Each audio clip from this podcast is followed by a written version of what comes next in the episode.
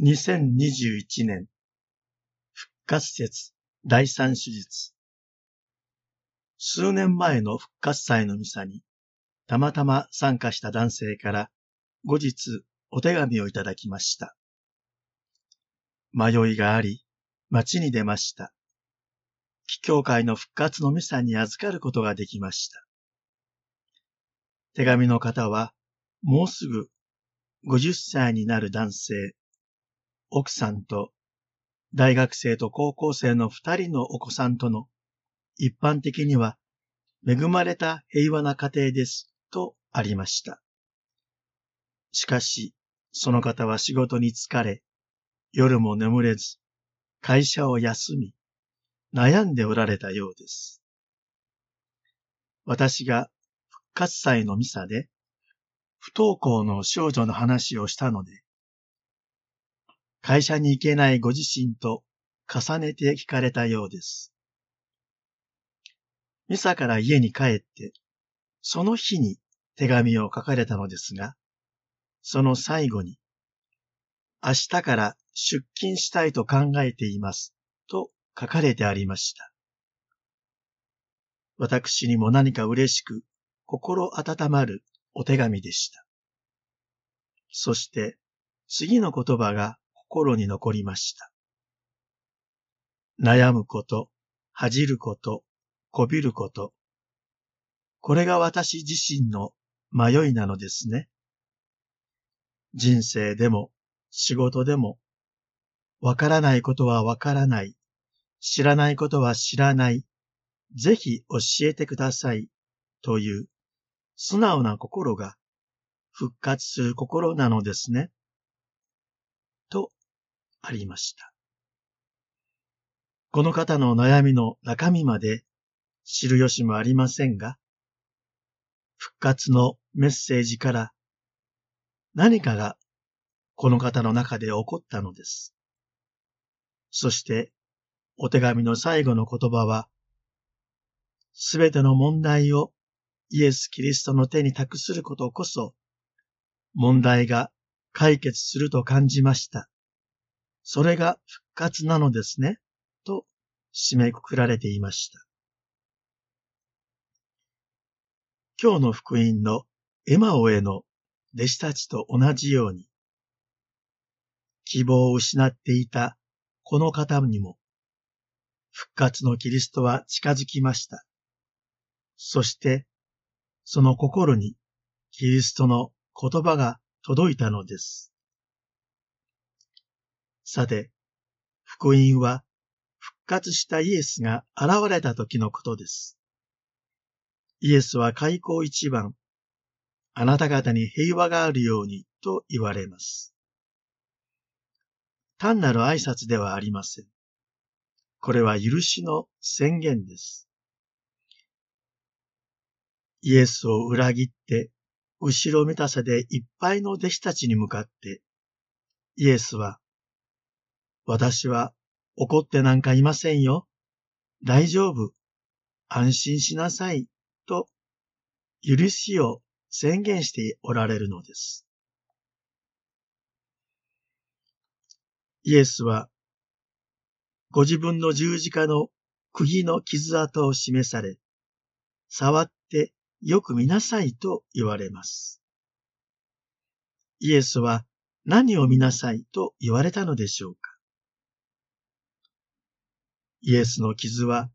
私たちの罪の許しのために苦しまれた十字架の傷です。イエスは弟子たちが許されていることを知ってほしかったのです。そして、弟子がイエスの傷に触れたのなら、イエスの方が弟子たちの心の傷に触れて、許しと癒しの力を注がれたのだと思います。イエスの復活を信じるということは、それが本当にあったかなかったかを